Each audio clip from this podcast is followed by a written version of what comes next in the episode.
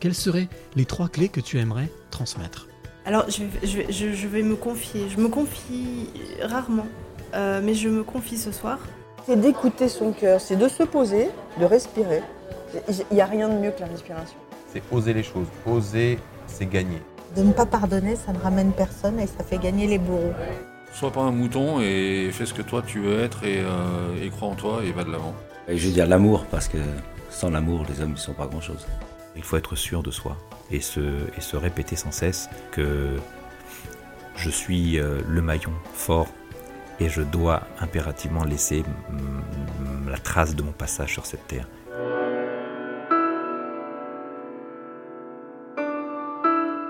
Bonjour à tous, c'est le premier numéro des Passeurs de Clés. Alors je suis très très heureux de pouvoir accueillir aujourd'hui celui avec qui on va passer euh, plusieurs minutes, une dizaine, vingtaine de minutes, je ne sais pas combien de temps, mais en tous les cas des heures, pourquoi pas.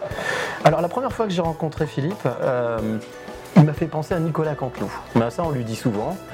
Euh, alors vous imaginez le visage, maintenant ce que je peux vous dire c'est qu'effectivement quand on se concentre sur son visage, il a le sourire facile et l'œil qui frise. Et quand on creuse un peu plus, eh bien Philippe, euh, on voit que c'est quelqu'un de sensible, d'attentif, qui est à l'écoute des autres et qui a la volonté de faire pour l'autre. Euh, et et- et tout- il a toutes les caractéristiques de ce que j'appelle un éveillé. Et c'est pour ça que tu es là, Philippe. Euh, et puis quand on creuse un peu plus, chez toi, euh, eh bien il y, a un- il y a un vrai objectif pour l'autre. On se rend compte que tu as, une détermination et tu as un projet vraiment très ambitieux, mais un projet pour aider l'autre. Et c'est ce qui m'a plu, et c'est pour ça d'ailleurs que tu es, euh, avec moi ici. Euh, mais alors la question fait partie des interrogations, j'ai envie de partir avec toi, c'est pourquoi, dans quel but et pour qui? Bienvenue Philippe, dans les passeurs de clés. Bonjour à tous. Euh, alors déjà, première, première question, là où on se trouve, on se trouve chez Manon, c'est un salon de thé à Lyon. Euh, ta première impression quand tu es rentré, puis là bah, je sais que tu, tu m'as dit deux, trois choses, mais est-ce que le lieu te semble propice justement à, cette, euh, à cet échange? Ah oui, oui, très sympa. C'est très cosy, comme j'ai dit d'ailleurs à, Manon, hein, je suppose que ça s'appelait comme ça. C'est ça. la Jeune fille. Donc très sympa, très cosy. Et, euh, voilà, il y a des personnes qui viennent d'arriver. Bonjour. Bonjour Euh, et, euh, et voilà, on s'y sent bien, très agréable. Je découvre ce lieu, parce que moi ça fait pas très longtemps que je suis à Lyon, je découvre aussi euh, ce lieu qui est, qui est très bien décoré et ouais, joli, de belles couleurs. L'accueil était très sympa, maintenant super sympa. Tu disais que tu n'étais pas de Lyon, donc tu, tu- tu viens d'où Alors moi je suis d'origine marseillaise. Voilà, je, suis, je suis né à Marseille, grandi à Marseille. Et après j'ai travaillé un peu à droite à gauche. Et je me suis posé 10 ans à Gap. D'accord. Et je suis arrivé euh, fin 2018, début 2019, on va dire, j'étais dans le centre de Lyon. Et qu'est-ce que tu as fait alors avant même de d'échanger sur pourquoi tu es ici, de quoi est-ce qu'on va parler Ça a été quoi ton, ton parcours de vie avant de faire ce que tu fais? Alors, euh, moi j'étais, euh, si tu veux, dans le. J'ai fait la fac de sport. Je vais arriver directement là. Euh, donc mes études à Marseille, fac de sport, etc. Après, j'ai travaillé euh, comme animateur euh, dans des clubs de vacances parce que j'avais envie de voyager et allier euh, le sport et, et le voyage, ça me plaisait bien. Et puis j'ai essayé de continuer dans cette euh, optique euh, tout en faisant euh, mes études. Après, je suis parti aussi un peu en Roumanie pour faire un stage à l'étranger. Voilà, j'ai toujours cherché à voyager et à travailler en même temps. Je suis parti à Londres comme serveur. Voilà, j'ai fait des... Pour- pour- pourquoi cette, pourquoi cette, cette idée du voyage? C'est quelque chose qui t'a toujours passionné? Ouais, ouais, un peu aventurier peut-être. La découverte, envie de Explorateur. les gens, envie de vivre dans un pays, découvrir comment les gens vivent. voilà, toujours un peu curieux aussi, curieux de ce qui se passe ailleurs. Le premier voyage que j'ai fait, donc c'était Londres, où j'ai vécu en immersion puisque j'ai travaillé euh, deux mois, deux, trois mois presque là-bas, et après ça m'a ouvert sur le monde, mais un truc de dingue. Donc, euh, et après j'ai toujours eu envie de voyager, de rencontrer des gens, donc c'est pour ça que j'ai continué. Et euh, voilà, j'ai fait donc l'été, j'ai fait le ski en animation, c'était très sympa. Et après, je me suis posé parce que j'ai rencontré quelqu'un, je me suis posé. Et puis, donc là, je cherchais du job et j'ai eu du job à Gap. C'est pour ça que je suis parti à Gap. D'accord. Bon, après, je suis pas resté avec la personne, ça, voilà, la vie. Et euh, je suis resté à Gap 10 ans. Mais entre-temps, j'ai arrêté mon boulot et j'ai rencontré un, gars qui faisait du développement personnel, qui était coach. Au début, je voulais pas du tout faire ça. Et puis finalement, ça m'a plu, ça m'a intéressé, les questions qu'il me posait, c'était vachement profond, et c'est des questions qu'on ne m'avait jamais posées, et ça m'a interloqué, ça m'a fait réfléchir, ça m'a fait euh, découvrir un nouveau monde en fait. Et puis euh, je me suis intéressé et après moi aussi je me suis formé en fait. Alors, quand tu dis que ça t'a hum, ça t'a interpellé, ça t'a posé des vraies questions, il y a, y a une question que tu t'es vraiment Ah oui. posée à un moment donné et puis, euh, et puis qui t'a amené justement sur ton développement à toi. Ce, ce pourquoi tu es, ce pourquoi Ouais. t'es là, euh, c'est que tu as, choisi de t'attaquer à un sujet qui est très tabou, ou en tout cas assez tabou, oui. et, et qui, qui- qui te concerne direct, qui t'a concerné directement. Et tu as choisi de, ben, de, de faire, de faire profiter d'autres. Oui. C'est ce que tu fais Ouais, aujourd'hui. ouais, très dur. Euh, ouais, alors justement, ouais, alors tu, tu- toi, comment est-ce que comment est-ce que ça t'est venu cette idée de, de t'attaquer euh, à ce sujet qui est le- le- le- le- l'addiction Hmm. au site porno? Alors, comment c'est venu? Bah, Quand je suis arrivé à Lyon, j'ai- je me suis inscrit à une formation de conférencier. L'Académie des conférenciers, conférenciers de Didier Gélanor et Gilles Durouchou, qui a commencé en janvier l'année dernière, 2019.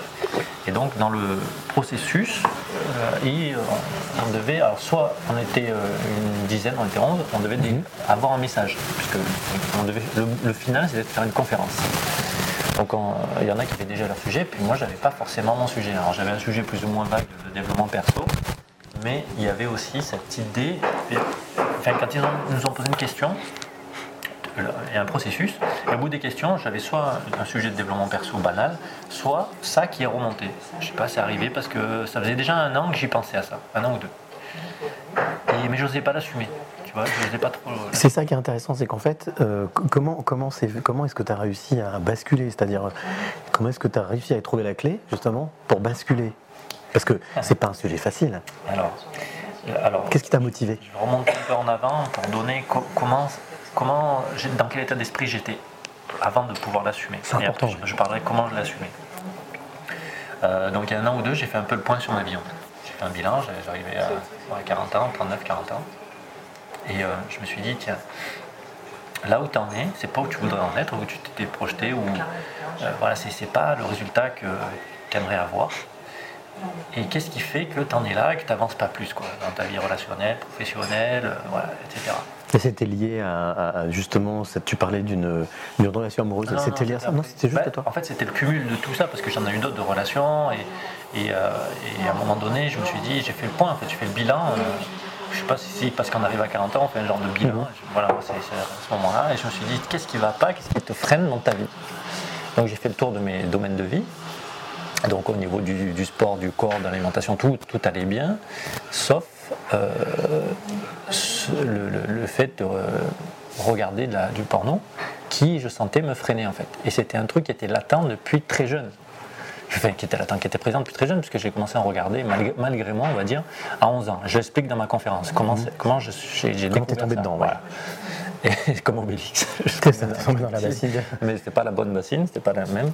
Mais euh, et voilà, comment ça, ça, ça a pris de la place chez moi.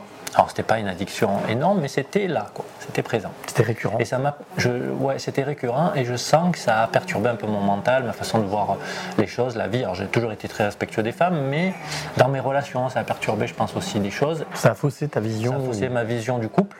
Ça a faussé, euh, euh, ça, ça a généré peut-être plus de procrastination aussi chez moi. euh, Enfin, beaucoup de, de facteurs euh, négatifs en tout cas.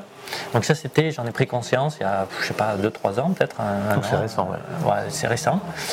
Et euh, quand je suis arrivé à l'académie, donc c'est ce sujet qui est remonté. Quand je l'ai écrit, mais je l'ai- je l'ai écrit le, le- le jour du- de la formation. Et le soir, j'étais chez un pote, j'ai dormi chez lui, et je lui en parle. Donc, mon pote, le coach, là, Jérémy. Et euh, du coup, il me dit, ah mais voilà, il me, il me- il coach un peu. Parce qu'on se coach tout le temps finalement. Bien sûr. Quand tu es entouré de coach, tu te coaches. Et du coup, euh, il, me fait, il me fait assumer le fait de- d'en parler le lendemain, parce qu'on devait retourner à la formation le lendemain, pour exposer, faire un pitch de notre, formation, de notre conférence. Et donc, du coup, euh, donc, Il a pose bien fait l'assumer là.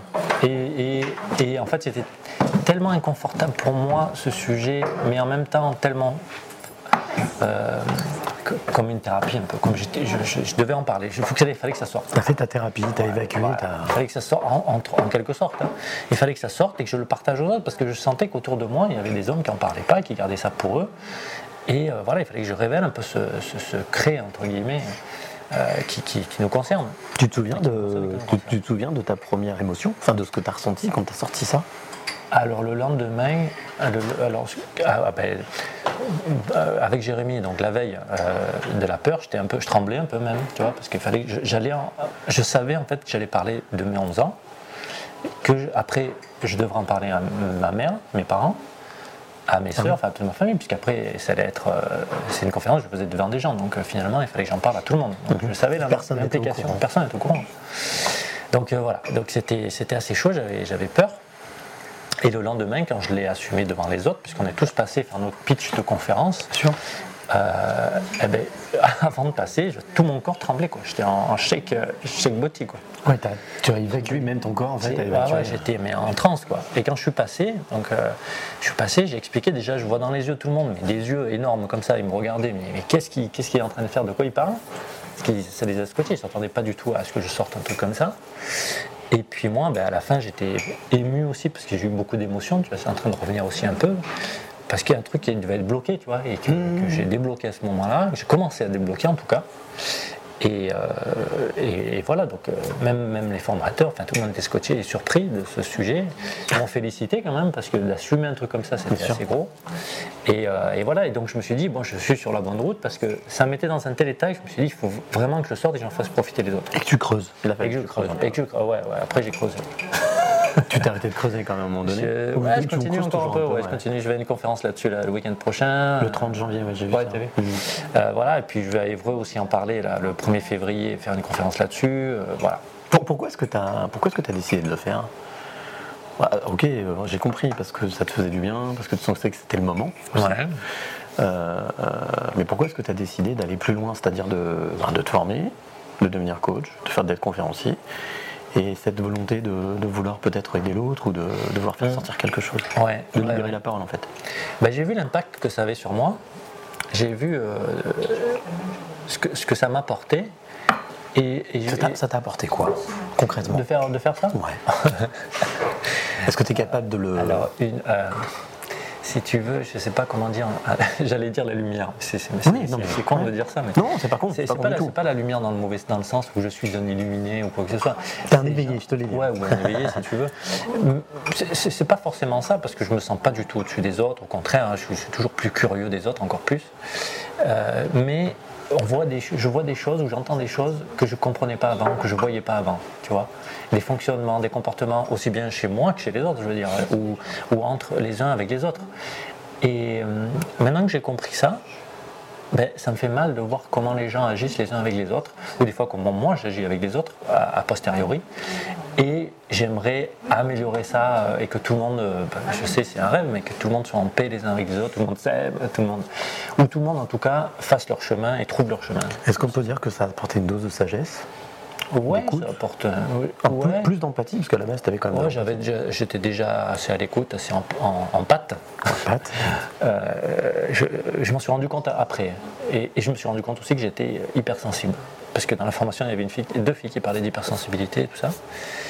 Et euh, oui, voilà, j'ai une sensibilité avec les, avec les personnes, avec les gens. Ce qui est aussi, euh, alors, par rapport à cette caractéristique, quand je dis éveillé, justement, pour moi, les personnes éveillées sont des personnes qui sont hypersensibles, empathiques, Ah oui, oui, euh, proches des autres, qui sont effectivement dans la volonté de donner aux autres, qui souvent se font avoir. Certains Ouais. vont se reconnaître.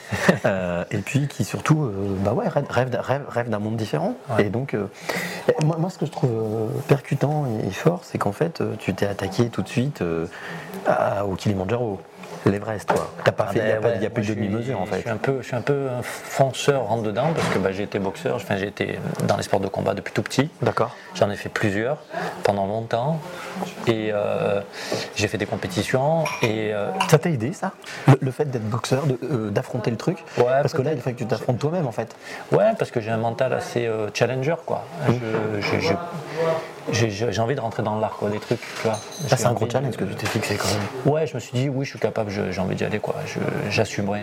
Ouais, j'assume, j'assume en général. euh, euh, ce que je fais. Donc, euh, Aujourd'hui, ça donne quoi avec les personnes que tu vois, qui viennent dans tes conférences, qui viennent t'écouter, qui peut-être peut-être à la fin de tes conférences viennent te voir, te disent écoutez, merci beaucoup parce que j'osais pas en parler. Alors c'est marrant parce que j'ai beaucoup de, de, de- de retraités, de personnes âgées qui viennent me voir et qui me félicitent. C'est pas un public forcément que je, que je touche, mais ils sont sensibles à ça parce qu'eux le voient pour les générations futures. Tu vois. Ok, ils viennent pas parce qu'ils sont concernés, ils viennent parce qu'ils savent que Ouais. chez eux ou dans leur famille ou dans leurs proches, il y a des personnes qui souffrent de voilà, ça. ils ont compris que ça, ça faisait du bien. Puis eux, ils sont dans une génération, ils n'ont pas connu ça. Donc eux, ils sont dépassés. Et quand ils comprennent, ils, ils savent déjà que c'est c'est mal. Parce que nous, aujourd'hui, on est tellement là-dedans. Les pubs, il y a du sexe partout. Les pubs, ils te vendent de la bière pour, avec des seins. Et on est habitué plus ou moins, tu vois. Et euh, eux, ils sont peut-être plus choqués et du coup, ils comprennent mieux. Et puis, oui, j'ai des gens, des parents, qui viennent me voir et qui me disent que bravo, que c'est courageux. J'ai beaucoup de femmes, j'ai plus de femmes que d'hommes qui viennent me dire que c'est courageux. Et les hommes, pas beaucoup. On est d'accord. Est-ce que tu es d'accord si je te dis que les femmes sont guerrières, sont beaucoup plus Ah fortes que ouais, les hommes et un J'ai une, collègue là, j'étais au téléphone avec elle euh, hier, euh, Pascaline là, qui travaille elle, sur Instagram. Elle, elle s'appelle la gladiatrice du bonheur. C'est ça. Ouais, c'est un joli nom, c'est une jolie appellation. Bravo, c'est ça. Euh, par rapport à tout ce qu'on vient de se dire, euh, si tu avais trois clés, toi, à donner, n'importe lesquelles, hein, qui te semblent importantes pour euh, justement faire ce travail sur soi, pour avancer, Ouais. pour, euh, par rapport à ton expérience, ce serait quoi ces trois clés Peut-être trois adjectifs, trois mots, ce que, Ah ouais. ce que tu veux. hein. Alors le premier qui me vient, ce serait d'être euh, authentique, d'être soi-même. C'est ce que j'ai fait en fait en assumant ça. Ben, j'ai pleinement assumé aussi une partie sombre que je trouvais sombre de moi que je n'osais pas hein, parler. Je ne parle pas facilement avec des mots euh, comme sexe, comme d'autres mots plus, euh, plus trucs. Là que je, que je euh, ou porno, tu vois, c'était un mot un peu tabou que je n'osais pas employer en, public. Alors maintenant, je, je- j'en parle en public, j'en parle aux gens, je, je dis que j'en regardé, voilà, j'assume tout ça. Donc c'est, vraiment d'être authentique et de dire ben, que j'étais concerné par ça. Euh, l'autre, euh, les deux autres choses que je pourrais dire, euh, c'est d'être euh, sincère. Ça rejoint peut-être un peu authentique, je ne sais pas, mais sincère dans le sens euh, euh, euh, parler avec le cœur, parler, parler de ce qui nous touche, parler en profondeur, pas hésiter à- Dire la vérité à dire la vérité, voilà, euh, à, à communiquer, ça rejoint le troisième peut-être, la, la communication, communiquer. euh, alors il y a communiquer et communiquer, parce qu'il y, a- il y a des gens qui se disent oui moi je suis franc, je parle à tout, je dis tout ce que tout haut, ce que j'ai dans la tête. Mais c'est pas non plus une bonne communication parce que tu peux blesser des gens, tu peux heurter. Moi je dis communiquer, c'est aussi, comme on disait tout à l'heure, être dans l'empathie, euh, savoir écouter l'autre, prendre en compte euh, aussi les émotions de l'autre. C'est ça la communication, c'est euh, prendre en compte soi, mais aussi prendre en compte l'autre, prendre en compte, en compte la relation et, euh, et, euh, ce que ça peut amener, ce, qui est utile en fait. Parce que des fois on communique, mais c'est pas utile. C'est pas utile à soi, c'est pas utile à l'autre. Donc moi c'est une communication utile qui nous amène vers le haut plutôt. Est-ce qu'on aurait tendance à dire que tu, tu crois en un monde meilleur? Enfin, en tout cas, tu, est-ce que tu es persuadé que... Il y a des fois non, mais quand je vois certaines euh, façons de faire des, des- des- des gens ou le monde où il va, hein, mais, mais je veux, ouais, je veux croire à, à du, à du mieux, à du meilleur. euh, Porter ta pierre. Je, je- je- ouais, alors, je condamne personne. Je sais qu'on est des êtres humains et qu'on est, euh, comment dire, qu'on peut faire des fautes, des erreurs. J'en ai fait, euh, j'en referai sûrement, mais euh, je pense qu'on peut s'améliorer en tout cas, qu'on peut améliorer le monde. Ouais. Bah, super. Puisque c'est notre pouvoir, c'est notre pouvoir de le faire. On est là pour ça, je crois. hein. Bah, merci Philippe d'avoir passé Ben, ce merci quart d'heure euh, ensemble dans ce lieu qui est magique, qui s'appelle Chez Manon. C'est un salon de thé qui se trouve rue du euh, 27 rue du Bœuf à Lyon. C'est magique. Si jamais vous passez à Lyon, venez faire un petit tour, vous verrez, c'est Ouais, très inspirant.